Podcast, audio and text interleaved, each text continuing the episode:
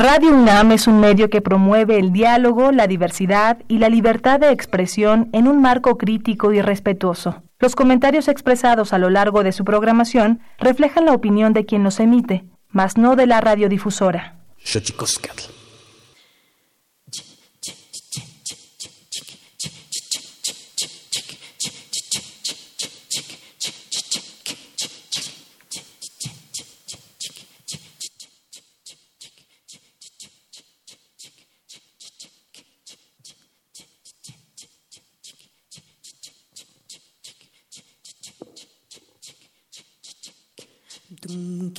Dum dum dum dum ginga dum dum dum um ginga dum dum dum dum dum ga dum dum um ginga dum dum dum dum ginga dum dum dum um ginga dum dum dum gung gung ga dum ging um ginga dum dum dum gung ginga dum dum dum um ginga dum dum dum dum gung ga dum ging um ginga dum dum dum dum ginga dum dum dum um ginga dum dum dum dum ding ga ding ding um ding ding ding ding ding ding da ding ding ding ding da ding ding ding ding ding da ding ding um ding ding ding ding ding ding ga ding ding ding ding ga ding ding ding ding ding ga ding ding ding ding ga ding ding ding ding ga ding ding ding ding ga ding ding ding ding ga ding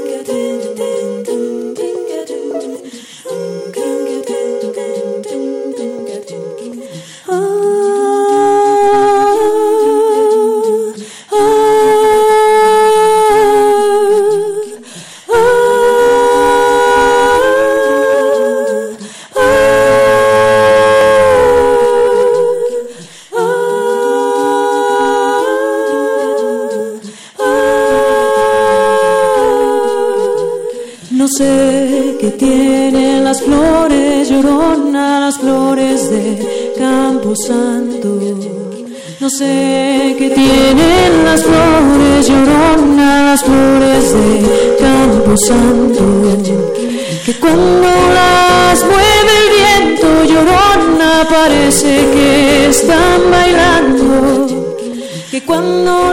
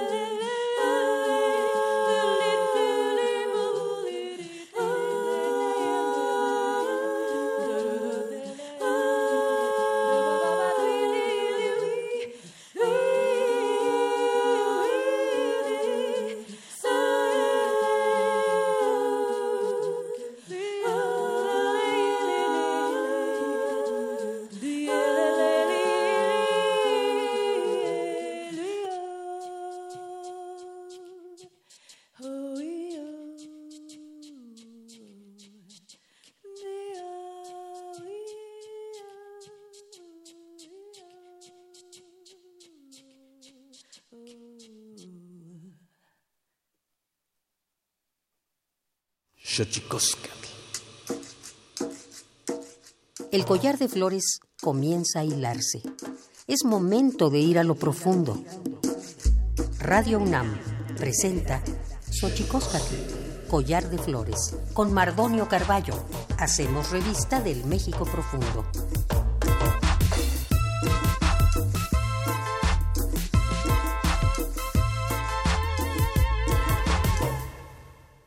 Kenitzoken tatame wan naname ichpocame telpocame oquichpilme siguapilme wan noche tlantechcaquin pan ni huescate postlahtoli tocan radio UNAM tlen ni hueyi tlamach teancali tocan Universidad Nacional Autónoma de México tojuan tiyolpaquin pampanicanti mitzilian pan ni to pilchan y ton asochicoscat collar de flores eh, sinech eh, talpo poluican pampa eh, auncac nopa eh, kensin eh, tlamantil ten ashti ti Ashti Welken, ti ti Asimpan 10 en punto de la mañana. Hola, ¿qué tal? ¿Cómo están, señoras y señores, niños, niñas, jóvenes y jóvenes y toda la gente que nos escucha aquí en eh, esta radio maravillosa, la radio de la Universidad Nacional Autónoma de México, en este programa, en esta nuestra casa llamada Xochicoscat Collar de Flores. Gracias, gracias, gracias por acompañarnos hoy aquí en Xochicoscat Collar de Flores y bueno, perdones, mil perdones. Tuvimos ahí los duendecitos de la radio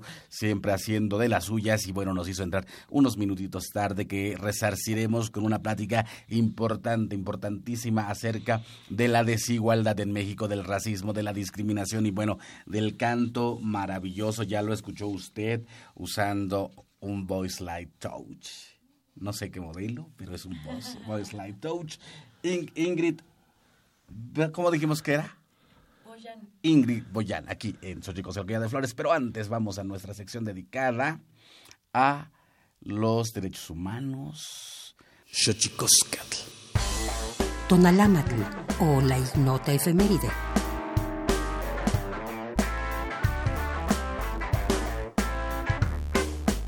...23 de marzo de 1976 entra en vigor el Pacto Internacional de Derechos Civiles y Políticos adoptado por la Asamblea General de la ONU el 16 de diciembre de 1966, en el cual se reconoce la dignidad y las libertades civiles y políticas de todos los seres humanos. 24 de marzo de 1976. En Argentina, una junta militar encabezada por el general Jorge Rafael Videla derroca a la entonces presidenta María Estela Martínez de Perón e implanta la dictadura militar argentina, conocida también como Proceso de Reorganización Nacional, misma que lideró hasta marzo de 1981 y que llegaría a su fin dos años después, en diciembre de 1983. 25 de marzo de 2007, Día Internacional de Recuerdo de las Víctimas de la Esclavitud y la Trata Transatlántica de Esclavos, proclamado por la ONU para homenajear y recordar a aquellos que sufrieron y murieron a manos de este sistema, pues de acuerdo con Naciones Unidas, más de 15 millones de hombres, mujeres y niños fueron víctimas de esta práctica a lo largo de 400 años. 26 de marzo de 1995. En siete países de Europa entra en vigor el Acuerdo de Schengen. Estos países son Alemania, Bélgica, Francia, Luxemburgo, Países Bajos, Portugal y España. Con este acuerdo, viajeros de cualquier nacionalidad pueden viajar entre estas naciones sin control de pasaporte en las fronteras, dando origen a la Europa sin fronteras. 27 de marzo de 1940, en la Alemania nazi, Heinrich Himmler, mano derecha de Adolf Hitler y responsable de las organizaciones policiales y militares conocidas como SS, ordena la construcción del primer campo de concentración en el que murieron cerca de 70.000 intelectuales polacos y prisioneros de guerra soviéticos durante el genocidio étnico, político y religioso conocido como Holocausto. 28 de marzo de 1920. En Estados Unidos queda instaurado el derecho al sufragio femenino, excepto para las mujeres afroamericanas, a quienes fue reconocido su derecho al voto hasta 1967. 29 de marzo de 2006, Charles Taylor, expresidente de Liberia, es arrestado en Nigeria y deportado a Sierra Leona para ser juzgado ante un tribunal especial de la ONU por su responsabilidad en el conflicto armado de ese país además de ser acusado de crímenes contra la humanidad como violaciones, mutilaciones, esclavismo, asesinatos, entre otros. Actualmente cumple una condena de 50 años y es el primer jefe de Estado condenado por un tribunal internacional desde los juicios de Nuremberg celebrados después de la Segunda Guerra Mundial.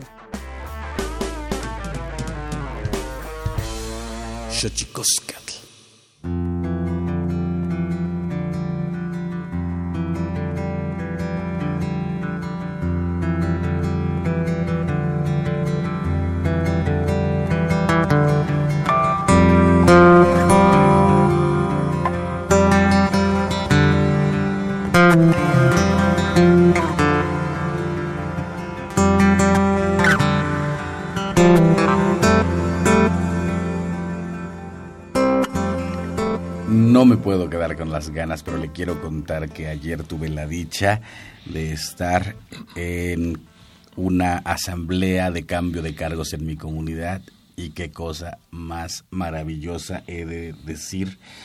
El símbolo de mandar obedeciendo está en los pueblos de una manera impresionante. Eh, básicamente el cargo deviene de una responsabilidad importante en la cual ya ah, los mayores han asumido y que lo han hecho tan bien que la gente les da más cargos. Eso obviamente sin ningún tipo de emolumento, ningún tipo de pago, sino el servicio a la comunidad. También otra de las cosas que me tocó mirar maravillosamente era cuando por voto eh, a mano alzada los jóvenes eran eh, encargados de hacer, de realizar una actividad por un año y la defensa que hacían los propios jóvenes de decir no porque yo estoy estudiando o no porque yo estoy haciendo lo otro y la respuesta siempre fue la misma. Esto es un proceso formativo, así que te toca, te tocará algún día, así que es mejor y más importante que lo recibas cuando te lo da la comunidad. Sin duda, un, un, espacio eh, que, que rompe la dinámica en en la cual eh, estamos eh, sumergidos cotidianamente, donde el cargo, los encargos políticos tienen que ver más bien con la posibilidad, mucha gente eh, lo, ve como un, más bien un bien familiar, un asunto económico eh, que puede eh, dar un cauce distinto a las economías familiares y a las arcas familiares. Una cosa brutalmente bella la que me tocó ver ayer en mi comunidad y sin duda, sin duda, orgulloso testigo de esto y que es cuando todo el mundo dice que la que un poco el, tejido social está roto, yo creo que habría que voltear a las comunidades para ver si ese tejido está roto. Yo pienso que no. Yo pienso que hay muchas razones para mantener la esperanza en un país como, como México y creo que muchas de esas razones para construir la esperanza, y por eso digo construir, porque la, la, esperanza es una construcción, pues ah, hay que voltear a mirar y hay ejemplos importantes, noblísimos, solo con ir y pararse uno en una asamblea de comunidades de cambio de cargos. Importantísimo. Gente que decía eh, que pedía, porque un encargo había tomado más tiempo de lo debido, había gente que pedía una eh, remuneración económica para estas personas que habían dejado de trabajar su milpa, su parcela por tres meses y la respuesta de aquellos que habían hecho ese encargo diciendo nosotros no estamos pidiendo ningún tipo de remuneración económica, así que por favor se zanje esta discusión. Qué maravilla y eso eh, verlo verlo eh, de una forma eh, tan en vivo, tan vital, es importantísimo y todo eh, creo que tiene que ver en este momento, eh, básicamente porque nos ha llegado, bueno, vimos hace algunos tiempos justamente los debates que se, que se hacían en torno a la, a la desigualdad y las oportunidades que de ello conllevan. De hecho, Twitter se llenó de la palabra pigmentocracia y bueno, a mí me parece que es importante un poco eh, tocando las dos, eh, los dos puntos, muchos de estos pueblos pues son los que tienen la piel morena, hemos de decir, y muchos de estos pueblos son aquellos eh, pueblos que la mayoría de la gente pues o la mayoría de la sociedad no valora en su justa dimensión los aportes que estas comunidades hacen hacen a las grandes ciudades como la Ciudad de México. Tengo en, mis manos un un artículo de opinión eh, firmado por eh, Ricardo Fuentes eh, Nieva. Se llama Por mi raza hablará la desigualdad. De eso vamos a hablar. Voy a leer pequeños fragmentos. Dice, eh, nació en tercera base y piensa que conectó un triple, dicen algunos al intentar describir los privilegios de origen con una metáfora de béisbol, deporte ahora tan de moda en México. La imagen refleja todas las oportunidades adicionales de las que gozan aquellos que nacen con un color de piel que les da beneficios y que provienen de familias que han podido acumular ventajas y transmitirlas. Es menester no olvidar que existe el otro lado, millones de personas que en este país, en este momento, eh, no tienen ni siquiera la oportunidad de presentarse a la caja de bateo, las mismas a quienes después se les juzga por su supuesta falta de contribución al fuego, dice Ricardo Fuentes eh, Nieva. Ya no podemos ignorar esta realidad tan dolorosamente mexicana, necesitamos hablar de los beneficios que nos da o las cargas que nos impone el color de piel, el género, la lengua que habla nuestra familia, variables de nacimiento que nada tienen que ver con nuestras capacidades o la calidad de nuestro trabajo. Un nuevo documento de Oxfam México escrito por Patricio Solís, Braulio Güemes Graniel y Virginia Lorenzo Holm nos muestra la realidad de discriminación histórica y actual de comunidades indígenas y sobre todo eh, de sus mujeres en tres dimensiones, la educación, la ocupación laboral y la riqueza material. Eh, pues voy a dejar hasta ahí la lectura que eh, de, este de este artículo de opinión que se llama como se llama el estudio del cual hoy hablaremos porque está con nosotros Patricio Solís por mi raza hablará la desigualdad que salió en Animal Político hace algunos muy poquitos días, ¿no? Entonces, por mi raza hablará la desigualdad, un estudio Oxfam y el Colegio de México, y está con nosotros Patricio Solís, profesor investigador del Centro de Estudios Sociológicos del Colmex, el Colegio de México, y es doctor en Sociología por la Universidad de Texas en Austin. Qué bueno que llegaste a Austin, maestro, es una ciudad muy bonita. Es bonita, sí. Buenas, buenas, buenos días a todos, buenos días a ti, a todo el. Muchas gracias por invitarme acá a hablar sobre justamente un tema que lo decías fuera del aire antes, un tema que nos cuesta mucho trabajo hablar. Un tema que tiene que ver con el racismo, con la discriminación étnico y racial persistente en México, sobre el cual eh, eh, eh, logramos, a partir de este estudio junto con Oxfam, darle cierta visibilidad, aunque sea por un momento, y que ganara espacio, sobre todo particularmente en redes sociales y en medios. Y sobre este tema creo que es importante ponerlo sobre la mesa y hablar, y ese era justo el objetivo del estudio. ¿Por qué es tan complejo hablar del tema, Patricio? Porque digo, a mí, digo, me queda claro, me queda claro como indígena náhuatl que llegó a los 14 años a la Ciudad de México intentando estudiar eh, para darse cuenta rápidamente que no podía estudiar porque eh, tenía deficiencias en, el idioma, porque tenía no tenía dinero, porque etcétera, etcétera. Es, para mí es muy claro, ¿no? Es muy claro que hay una hay una eh, diferencia, pues, en las oportunidades que hay, pero yo las veces que lo he comentado con otras personas, mucha gente incluso me habla de la discriminación este en contrario no yo, he sido discriminado por ser este blanco no entonces eh, en proporciones no me parece que no podría medirse una con otra porque bueno básicamente las estadísticas lo dicen. El INEGI también lo acaba de decir hace no mucho que el color de piel influye en el trabajo que uno va a realizar y los emolumentos que uno ganará en relación a eso y eso lo determina el color de piel. Sí, mira, cuesta trabajo porque eh, eh, mm, eh básicamente por el éxito de la ideología del mestizaje.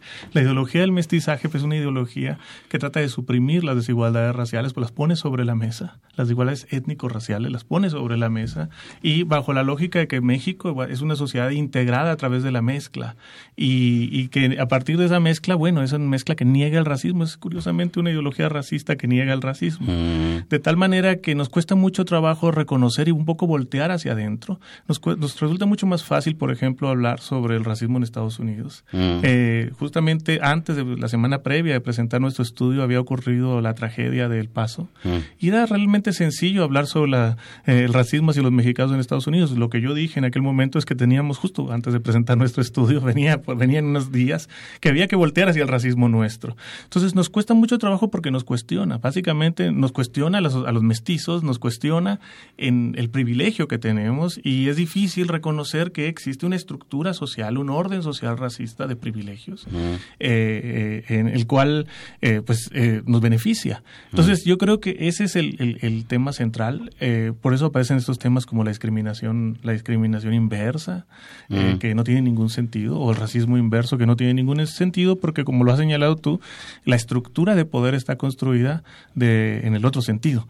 Y no hay discriminación ni racismo que contravenga una estructura de poder. ¿Sí? Entonces, esa es la razón principal. Y eh, una, una de las... Eh, situaciones que también eh, engloba un poco el estudio, también es el asunto de género. Eh, estamos también con está con nosotros ahora para platicar también de su música Ingrid Boyan, pero también, eh, bueno, ser mujer, cantante de jazz en un país como México, a ver, ¿cómo la tienes tú? Pues sí, ha sido difícil, pero es como, como dice él, es toda una tradición. Eh, yo todavía encajo un poco en la cuestión de las mujeres son las cantantes, ¿no? Pero por otro lado, sí hay una hay un movimiento muy importante que se está dando últimamente de mujeres instrumentistas eh, que están abriendo brecha eh, con mucho con sí con muchísimo trabajo porque se da, se da claro, mucho... Perdón, voy a, voy a programar la interrupción, porque claro, el músico es hombre y la cantante es mujer, ¿no? Exactamente. Para la gente que nos está buscando, que, escuchó el inicio, eh, la ejecución de la música eh, la, la, hace ella eh, totalmente en vivo. sí. Un poco para ir por hacia donde vas, ¿no? Sí, sí, sí. O sea, como que te digo que todavía como que podría entrar en, el, en la idea esta extraña de que las mujeres son las cantantes. Eh, pero hay una brecha que se está abriendo con mucho trabajo porque eh, en el jazz se cree que las mujeres no tienen tanta energía para tocar un instrumento, como el saxofón, por ejemplo, o el contrabajo, o que no tienen el sonido adecuado para tocar la guitarra. Yo me he topado con mucha gente que dice así como, ah, sí toca bien, pero se nota que es mujer, ¿no? Y es así como, pero, o sea, ¿en qué, ¿en qué aspecto podrías notarlo, no? Es, es un piano. Claro, claro. Bueno. o sea, ver aporrear las teclas como lo hace Liliana Felipe o como lo hace lo hacía Nina Simón, creo que un poco... Sí, sí no, no, o sea, y sería muy extraño como... Eh, más bien sería muy interesante hacer una, un, un experimento de que solo escuchen la música y entonces ahí digan, ¿es hombre o es mujer? ¿no? y entonces que se topen con una realidad que no conocen todavía. ¿no? ¿Cantantes indígenas? ¿Tú conoces cantantes eh, indígenas? pues no conozco muchas, pero eh, lo, lo que sí es que sé que hay un movimiento muy muy importante de cantantes indígenas que están haciendo diferentes géneros en sus en sus idiomas y eso eh, se me hace muy muy muy muy pues como, como lo decías, ¿no? Importante, creo que eh, debemos abrir espacios también para esas cosas. Y en el jazz eh, se da mucho que, como es una tradición de Estados Unidos, se canta mucho en inglés. Entonces a veces se nos olvida componer jazz en español o las personas que estudiaron eh, eh, esto y son de otros países o, de, de, México y tienen diferentes idiomas que lo hagan en su idioma, como que a veces componen solo en inglés y entonces se pierde mucho mm, esta tradición. Yo compongo en español. Pero sí ha sido medio difícil, así como, ah, ¿cantas jazz en español? así de, pues sí, o sea, más bien es una fusión de lo que yo sé con lo que yo aprendí, ¿no? Que es distinto. Qué fuerte, fíjate que ahora yo, yo ahorita que decías esto, pensando un poco en los alientos y en la supuesta fuerza con la que debe tocarse, bueno, en, en Oaxaca, en la zona Mije, hay infinidad de bandas filarmónicas de mm, mujeres. Qué, qué, qué, maravilla. Un poco, un poco retomando, eh, Patricio, pensando en, en esta, en, en estos clichés, en estos estereotipos, y hace rato hablabas tú eh, de la mezcla, y, y entonces yo mire un poquito para allá, eh, un poquito más para allá. El asunto del mestizaje que niega la existencia de pueblos indígenas porque ya todos somos uno. ¿Cómo ves eso? El único pueblo indígena que existe es el pueblo indígena del pasado, y bajo esa lógica. Y la lógica también es una lógica que bueno ha pasado por históricamente por distintas etapas integracionista asimilacionista y, pues, y, últimamente con una supuesta multiculturalidad que en realidad esconde imposición y una relación asimétrica de poder entonces eso se refleja en los resultados estadísticos. Es decir, no es una cuestión nada más anecdótica y mm. del día a día. Lo señalabas tú al principio. Es decir, lo que hicimos nosotros en el estudio es mostrar con datos de justamente de INEGI que la tanto el tono de piel oscuro, ¿sí? ahorita podemos hablar de cada una de estas cuestiones, como hablar una lengua indígena, como autoascribirse culturalmente como indígena tiene efectos estadísticamente significativos y fuertes sobre las chances que tienen las personas de alcanzar ocupaciones de alta jerarquía, por supuesto negativos todos, de alcanzar ocupaciones de alta jerarquía, de recibir altos ingresos y de obtener una alta escolaridad, por una cantidad de obstáculos que justamente esos obstáculos son la discriminación. Entonces, parte de lo que estamos haciendo en el estudio de Oxfam es documentar que esto es importante en términos estructurales, estadístico. Pero, por otra parte, tenemos que buscar cuáles son los mecanismos. Y esos mecanismos son las prácticas de discriminación. Son prácticas que ocurren en el día a día, que ocurren, o, que ocurren en múltiples ámbitos, en el trabajo, en la escuela, en el transporte, en la vía pública, etcétera, etcétera. Entonces eh, tenemos que empezar a identificar y a visibilizar, porque eso de identificar, pues las personas pertenecientes a pueblos indígenas no les cuesta ningún trabajo identificarlas, las viven todos los días, pero quizás la parte, la sociedad mestiza, mm. sí, y la sociedad, digamos, las élites mestizas, las élites eh, urbanas eh, mestizas, no se dan cuenta, o ni siquiera las reproducen y ni siquiera se dan cuenta de la persistencia de estas prácticas que a la larga tienen consecuencias fuertes sobre la vida de las personas. ¿Cómo, cómo se estructura? Eh, ¿Y cómo, cómo se estructura, digamos, eh, digamos, en términos de Estado? ¿Y cómo, y cómo se... Sí, o sea, ¿cómo es la estructuración? Porque, eh, porque, ¿por qué si eres moreno eh, te cuesta más trabajo acceder a estudios universitarios. O sea, ¿cómo se estructura? Porque creo que esa es, esa es la parte eh, importante para concientizar, para no caer en, en, la cosa maniquea de, de blancos, güeros, morenos. O sea, ¿cómo se estructura? Porque yo creo que ahí es donde está la explicación. Existe Primero, en términos del origen, es importante reconocer dos cosas. Existe, en primer lugar, una desventaja histórica. Esto es muy importante entenderlo. Es decir, lo que vivimos en el presente no es el resultado de lo que pasó ayer, es el resultado de 500 años, casi ya. 500 mm. años están cumpliendo de un régimen que se inauguró de opresión, despojo, maltrato, despojo territorial, despojo de recursos, explotación, ¿sí? Que se expresa en qué? En una sencilla eh, cuestión que señalamos en el informe. Las personas pertenecientes a pueblos indígenas las personas que se autoescriben como indígenas, pero incluso quienes no se autoescriben pero tienen piel morena, tienen mayor probabilidad de nacer en una familia pobre. Es decir, no estamos hablando de lo que ellas hacen o no hacen, o de lo que les hacen. Estamos hablando de una desventaja de origen. Ese es el efecto acumulativo histórico. Y la segunda parte que, que digamos que refuerza esta desigualdad son las prácticas de discriminación a las que me refería. Además de eso, siguen eh, viviendo discriminación en múltiples ámbitos. Entonces, eh, y para contestar directamente tu pregunta, lo que nosotros vemos es que el efecto, los efectos son fuertes tanto a, la, a los asociados a la pertenencia indígena, tanto medida como hablar lengua indígena, que son los datos que tenemos, o como autoscribirse culturalmente. Pero aquí viene el tema del tono de piel. El tono de piel trasciende, la discriminación por tono de piel trasciende la pertenencia indígena y se extiende al conjunto de la sociedad mexicana. Y no es en balde que por eso, cuando se empezó a hablar de este, de este término que a mí no me gusta mucho, que es pigmentocracia. No me gusta mucho por razones académicas, pero fue, es útil para poner justamente sobre la mesa que el tema del racismo y la discriminación está presente en el conjunto de la sociedad mexicana. No es nada más contra las personas pertenecientes a pueblos indígenas.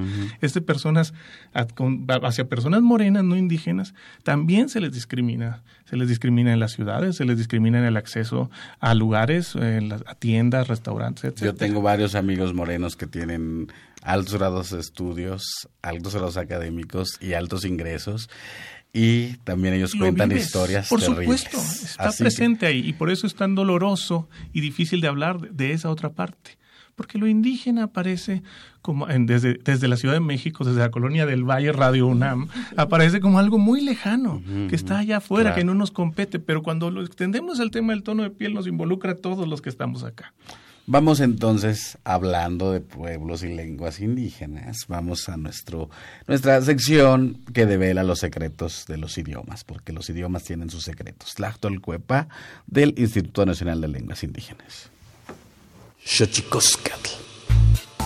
El Instituto Nacional de Lenguas Indígenas presenta Tlactolcuepa, o la palabra de la semana.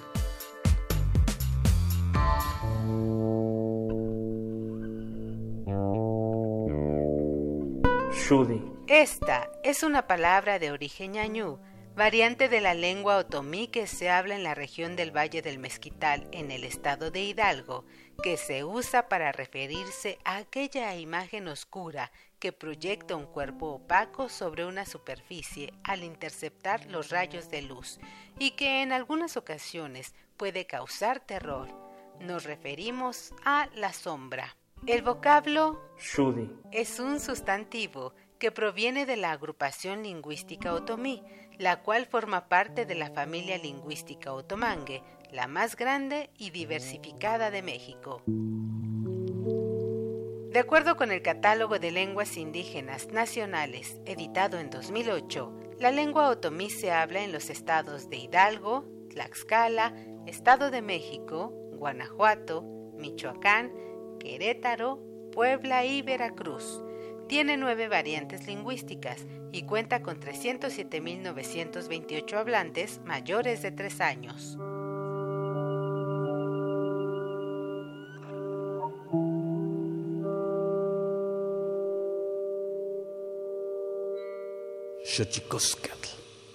Pluriversos PUIC, un mundo culturalmente diverso.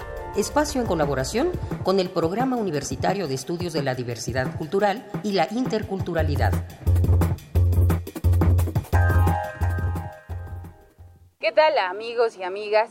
Mi nombre es Ahash, canto hip hop, reggae en lengua mazagua y este 5 de septiembre ustedes van a poder disfrutar de estas letras. El Día Internacional de la Mujer Indígena fue establecido por el segundo encuentro de organizaciones y movimientos de América en Tihuanacú, Bolivia, en memoria a la lucha de Bartolina Sisa, guerrera aymara, quien fue brutalmente asesinada por las fuerzas realistas españolas el 5 de octubre de 1782 en La Paz, Bolivia. A través de las manifestaciones artísticas, como la música, se ha dado pie a visibilizar la lucha y resistencia de las mujeres indígenas en el mundo. De esta manera, la UNAM, junto a otras instituciones y en el marco de estos hechos, convoca al Festival de Hip Hop en Lenguas Indígenas. Participan raperos como El Mágico, Mije Represent, Janeidi Molina y Sahash. Además de las actuaciones especiales de la soprano Mije, María Reina y la banda de pueblos indígenas de la UNAM. ¿Qué tal amigos y amigas? Mi nombre es Sahash y pues Voy a mostrarles un poco de lo que hago. Eh, canto hip hop, reggae en lengua mazagua. ¿De qué van estas letras? Pues hablan de la naturaleza, del ser mazagua, del respetarte como mujer, del reconsiderar que venimos de la raíz y esa raíz está en las comunidades. Y para mí es, pues, ñiñiñacho, el pueblo mazagua. Pero, pues, ¿para qué te hablo más de eso? Mejor te doy una probada. De cabello rizado. De blanca tezo oh, ningero na botru inte nanrishu kananrishu chalaka ora hikanya kananrishu kamubu nrishu nuske Xochicoscatl. y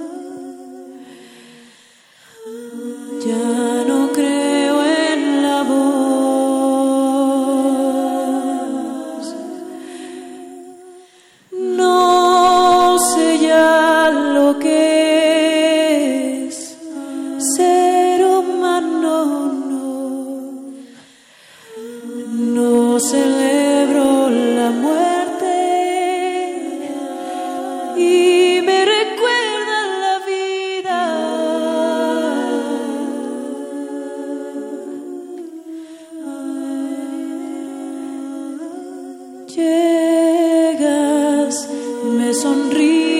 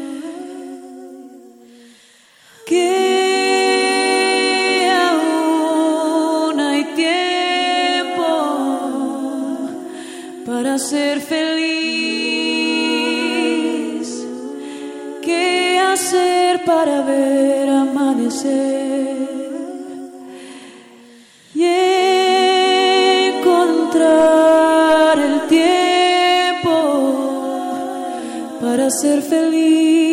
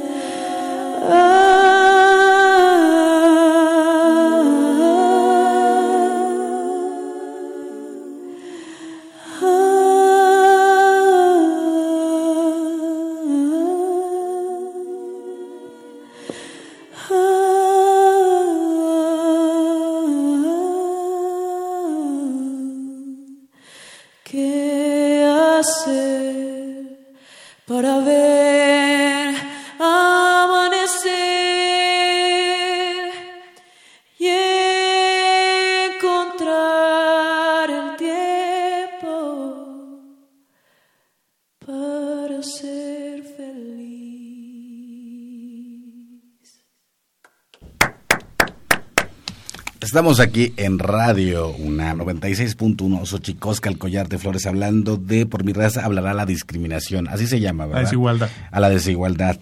Sí, entonces estaba, estaba, estaba bien en mis notas, sí.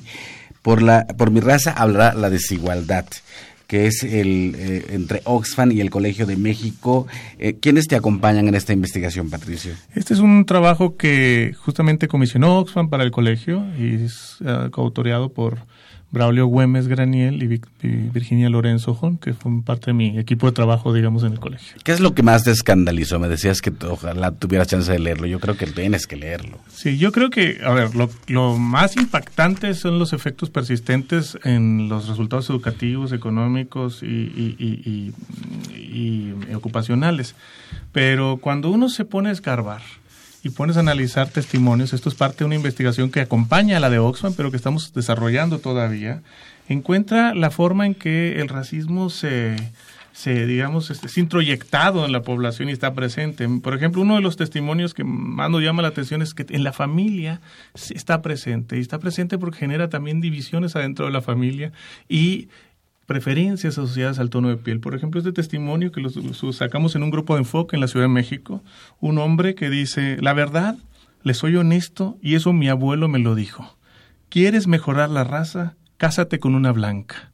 No voy a decir que yo la buscara, sino simplemente se dieron las cosas. Y, quiera o no, casarse con una persona de tonalidad blanca sí abre muchas puertas, sí llama más la atención. Por lo menos los hijos ya no van a salir tan feitos. Así dices, ¿no? Qué terror. Sí, testimonios de esta naturaleza que revelan, bueno, esto es en el Un ámbito- entramado, un entramado Sí, sí, sí. profundo de racismo internalizado, sí, que por supuesto, pero esta persona a su vez está haciendo un reconocimiento de una realidad social. Sí. Sí, a la vez de que está introyectado este racismo, es un reconocimiento de una realidad social y que eh, él, pues él tiene razón en cierta medida. Sí, las oportunidades sí están condicionadas por el tono Claro. de piel de las personas. Entonces, todo esto se refleja, eh, eh, insisto, en múltiples testimonios. Tenemos eh, otro aquí sobre de Monterrey, que habla sobre los chirigüillos. Los chirigüillos así se les habla, se les llama en Monterrey a las personas, a los migrantes de piel morena, que tienen un origen regional diferente, pueden ser indígenas, pero este testimonio es una persona que habla eh, de, chirigüill- de, un encuentro con unas chirigüillas en el metro. Dice, es que una vez iba en el metro, hace como dos meses, y haz de cuenta que volteo y me les quedo viendo. Eran tres chirigüillas, pero me les quedo viendo el comportamiento, no con morbo, no con nada, sino lo que son las muchachas. Y volteaban y creían que me, les quedaba, me le quedaba viendo a una, pero empezaban a hablar dialecto. Porque en el metro sí les vale, sí te hablan dialecto. Y ellas crees, creen que es como si hablaran inglés, ¿verdad? Yo sí les he dicho algo así de que, Pues oye, qué fashion. Pero así de que cállate, habla español. Es lo que me molesta. Yo sí les he dicho, de que volteo y así de que habla español, habla lo normal. ¿Sí? Es un testimonio directo en donde la discriminación lingüística aparece en un espacio público, pero la discriminación lingüística se reproduce en múltiples ámbitos, Claro, en la escuela, en el trabajo, en la vía pública y tiene efectos ba- bastante perniciosos en la vida de las Fíjate, y personas. al final dirías espa- español de dónde, castellano ¿Cuál de cuál? dónde, ¿De Monterrey, por ejemplo, o de dónde? para para poner como en la justa dimensión el uso de, los idiomas y las lenguas, ¿no? Para la gente que nos está escuchando aquí cabe aclarar como siempre que toda lengua, todo idioma tiene sus variantes dialectales, toda lengua tiene sus dialectos, créalo o no. Eh, la palabra dialecto es un error eh, lingüístico disemi- diseminado para hablar y, y dotar de minusvalía a las lenguas indígenas, pero cualquier idioma tiene, tiene sus dialectos. ¿Dónde podemos localizar este, este documento? Por mi raza hablará la desigualdad, Patricio. El documento se puede bajar de la página de Oxfam, oxfammexico.org y también de la página de nuestro proyecto sobre discriminación étnico-racial es discriminación.colmex.mx y ahí en la página nuestra también van a encontrar otros recursos, van a encontrar este trabajo sobre testimonios de discriminación, ahí lo tenemos, que es distinto al de Oxfam, pero ahí lo tenemos y se complementa muy bien. Y otros tantos recursos que tenemos, entonces los invito a que visiten también discriminación.colmex.mx. Eh, Ingrid Boyan, aquí veo que has estado participando en producciones con, con nuestra querida Eugenia León, que ya hay que invitar a Eugenia, que ya nos que sí. Este, Julieta Venegas, Mago Herrera, Lila Downs, Aaron Cruz, Geo Meneses, Mar Anderuz y otros. ¿Cómo, cómo podemos localizarte, Ingrid? Pues me encuentran en todas las redes sociales como Ingrid Boyan, que se escribe Beaugean. Beaugean, Ingrid Beaugean. Y bueno, este, pues es una maravilla tenerlos aquí con nosotros en este Xochicosca, el collar de flores. Estamos ya bien, ya bien poquitos de tiempo, ¿va? Estamos súper cortitos de tiempo. Pero, pues una última reflexión, mi querido Patricio. Bueno, uno, hay que hablar sobre discriminación y racismo. Hay que hablarlo, no hay que ocultarlo, no hay que ponerlo sobre la mesa. Dos, hay que discutir políticas, hay que discutir políticas para resarcir las eh, desigualdades o las, las eh, eh, injusticias del pasado, ese es uno. Mm. Y dos, para Acciones afirmativas. acciones afirmativas. Y dos, hay que políticas antidiscriminatorias mucho más fuertes y con dientes. Ok, ¿qué dirías tú al respecto como una última reflexión, eh, Ingrid, al respecto de todo? Yo sé que esto es una, es una locura porque la discriminación nos toca a todos. Eso es algo que yo siempre he intentado eh, decir, ¿no? Por hombre, por mujer, por gay, por moreno, por güero, por viejo. O sea, siempre en algún punto de tu vida te va a tocar. Sí, pues también, o sea, a mí me gusta pensar que, que siempre eh, estoy tratando con mis iguales en todas las circunstancias posibles. somos todos seres humanos y no sé si sea una reflexión como eh, muy eh, utópica, pero eso es como deberíamos de vernos siempre, ¿no? Como iguales, como seres humanos y como por consecuencia, personas que ayudan a que la sociedad y que todo esté eh, bien. O sea, como siempre, si uno ayuda a alguien, alguien te ayuda y eso sigue y sigue y sigue. La generosidad es, una vuelta que vuelve por sus mismos caminos siempre. Ingrid, tu programa de radio, ¿cuándo y a qué hora? Es los miércoles de 8 a 9 y media de la noche, se llama Ellas, es el lado femenino del jazz y es en Horizonte 107.9 de FM o www.imer.mx diagonal Horizonte. Radio Pública, así que Ingrid, si pasas a tu posición de cantante, de músico, vamos a despedirnos. Patricio, ¿con qué te despides? Pues un gusto, un saludo y ojalá podamos seguir conversando sobre estos temas. Pues seguiremos hablando de esos temas porque es importantísimo.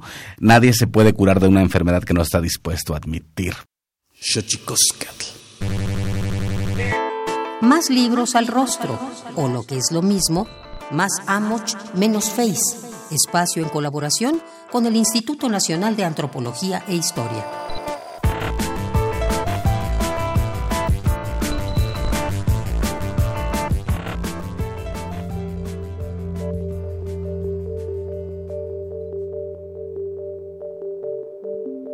El águila, el jaguar y la serpiente son los animales que poseen la mayor importancia cosmogónica del México antiguo, al igual que un significado mágico religioso cuando se les ve representados en diferentes monumentos, escritos, bajorrelieves y pinturas que abarcan casi 4.000 años. El libro Iconografía Mexicana 2, El cielo, la tierra y el inframundo, Águila, Serpiente y Jaguar, coordinado por Beatriz Barba de Piña, conjunta 24 investigaciones basadas en conocimientos sólidos de interpretación iconográfica de artes y artesanías prehispánicas, así como del México colonial, dirigidas específicamente al estudio de las condiciones culturales, las cuales permitirán seguir profundizando en el pensamiento mágico, religioso y filosófico de esas épocas. Historiadores, arqueólogos, etnohistoriadores del arte e historiadores nos entregan sus estudios en este intercambio de propuestas científicas que enriquecen la gama de especializaciones en ciencias sociales con que se mira actualmente la iconografía mexicana. Te invitamos a adentrarte en el libro Iconografía Mexicana 2, El cielo, la tierra y el inframundo Águila, Serpiente y Jaguar, coordinado por Beatriz Barba de Piña. Descárgalo gratis del apartado de libros electrónicos dentro del sitio web difusión.ina.gov.mx.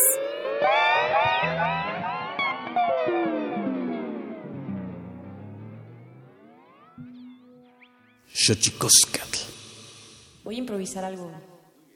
No sé si quieras hablar cosas encima, pero voy a improvisar.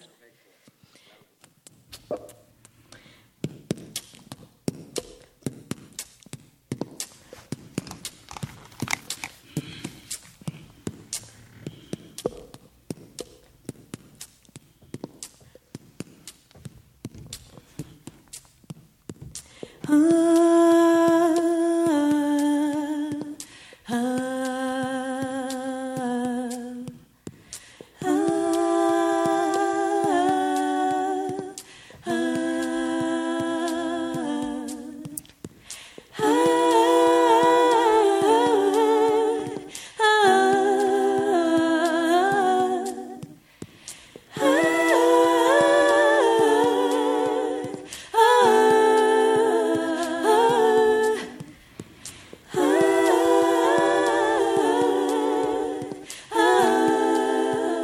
encantan los músicos. Su mundo es oro mezclado con sangre, ventana y límite de un tiempo que se repetirá perpetuamente. De ahí nacerá el rito otra vez hasta hacernos inmortales. Hablar de racismo, hablar de discriminación, con música, con pasión, con argumentos, siempre será algo importantísimo para nosotros. México necesita hablar de sus dolores, de lo que le duele al otro, porque no a todos nos duele lo mismo y sin embargo somos el mismo cuerpo. Así que no nos queda más que acudir al diálogo, esa construcción, ese puente cotidiano que une a las islas en que nos hemos convertido que viva la música, que vivan los músicos. Gracias a todos, a todos los que hacen posible este trabajo aquí en Xochicóscar, Collar de Flores, a toda nuestra producción, a nuestros invitados a Alejandra Gómez, Héctor Castañeda, Aldo Herrera, Leslie Ortiz, Emanuel Silva, Intiterán y Frida Barco. Y aprovechando la metáfora de tu apellido, en este barco vamos todos. Que viva la música. Tlaxcamatimiac, timomelaguampanchi, cuelli tonati, xixcahuama, pone motlahtol.